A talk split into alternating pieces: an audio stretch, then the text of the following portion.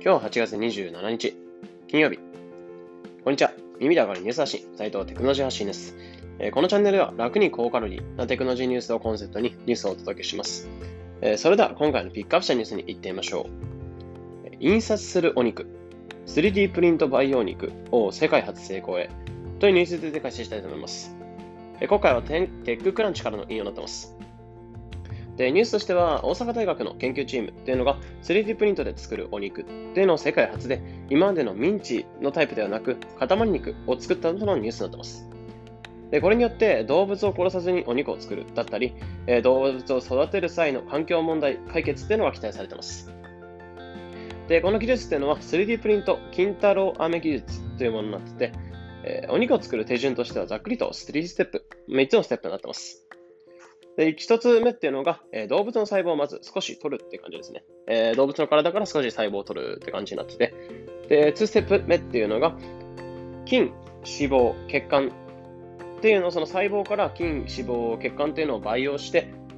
その血管っていうのを 3D プリントで、えー、増幅させていく、作っていくみたいな感じになってます。で、3つ目っていうのが、そのできた、えー、筋、脂肪、血管っていうのを金太郎飴のように練って、えー、それで塊肉っていうのを作っていくって感じになってます。で、これまで世界ではミンチ肉まで作れるようになってて、例えば、えー、その 3D プリントで作られた、え、培養されたお肉っていうのをハンバーグ状にしたりとかっていうのもあったんですけど、まあ、今回塊肉で作れたってことで世界初の、えー、開発となってました。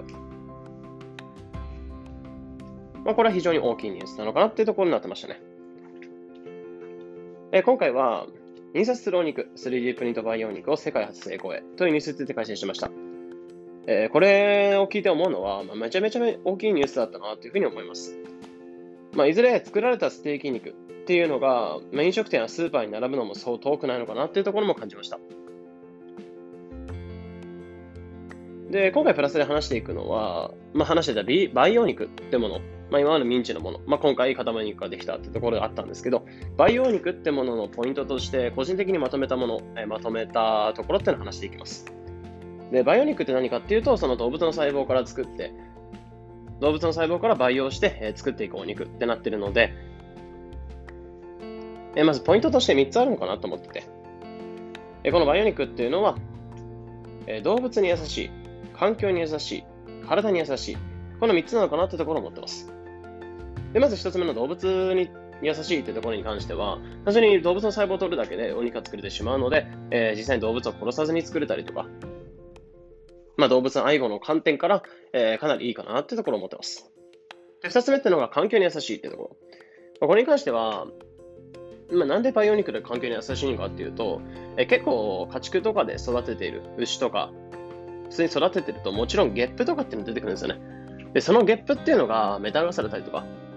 まあ、かなり環境に悪いガスになってくるんですよね。もちろん1匹の牛とか2匹の牛とかであれば、それがゲップするのはそんな大して問題ないかなと思うんですけど、えー、その家畜っていうのがどんどんどんどん、まあ、お肉の需要っていうのはどんどん増えていってるので、まあ、中国とかではかなり倍増してるってところになってて、まあ、発展国、発展途上国とか、発展してるお国とか先進国とかではかなり肉の需要っていうのは高いので、その育てる家畜の量っていうのがどんどん増えていっちゃうんですよね。でそうすると、ゲップっていうのがどんどんどんどん環境を汚していったりとか、あとは家畜を育てるのに、もちろん飼料だったりとか、あのトウモロコシとか、えー、小麦とか、そういう飼料っていうのが必要になってくる、育てる必要が出てくるので、まあ、結構水が必要になってきてしまったりとか、あとは場所が必要になってきたりとか、でその牧場を作るのに森林伐採して、えー、牧場を作って、そこで育てるみたいなこともあったりとか、そういう形で環境に良くないってと,、えー、ところがあるんですけど、まあ、そこを単純に動物を育てることなく、まあ、動物の細胞から作れるっていうところで、えー、環境に優しいっていうところがありますね。で、3つ目ってのは体に優しい。これどういうことかっていうと、単純に動物の細胞から作れるってところなんですけど、実はこの脂肪の量とか、どういった脂肪を混ぜていくかとか、あとは肉の分量とか、その脂肪と筋の分量とか、まあ、基本脂肪が多いお肉とか多いと思うんですけど、ああいうものを脂肪を単純に少なくして、で、肉のところを大きくして、赤に赤身のところを多くして、脂肪を少なくえ、かなり高タンパク、低脂肪な、え、お肉が作れたりとか。あとは脂肪の部分っていうのを、まあ、結構あれ体に悪いよ、えー、脂肪だったりとかするものであれば、そこを単純にオリーブとか、オリーブオイルとか、あと体に優しい油にしてえ培養することができたりとか、そういったところで体に優しい、まあ、そういったことで、えー、例えば血液をドロドロにしてしまって出てきても脳梗塞とか心筋梗塞とか、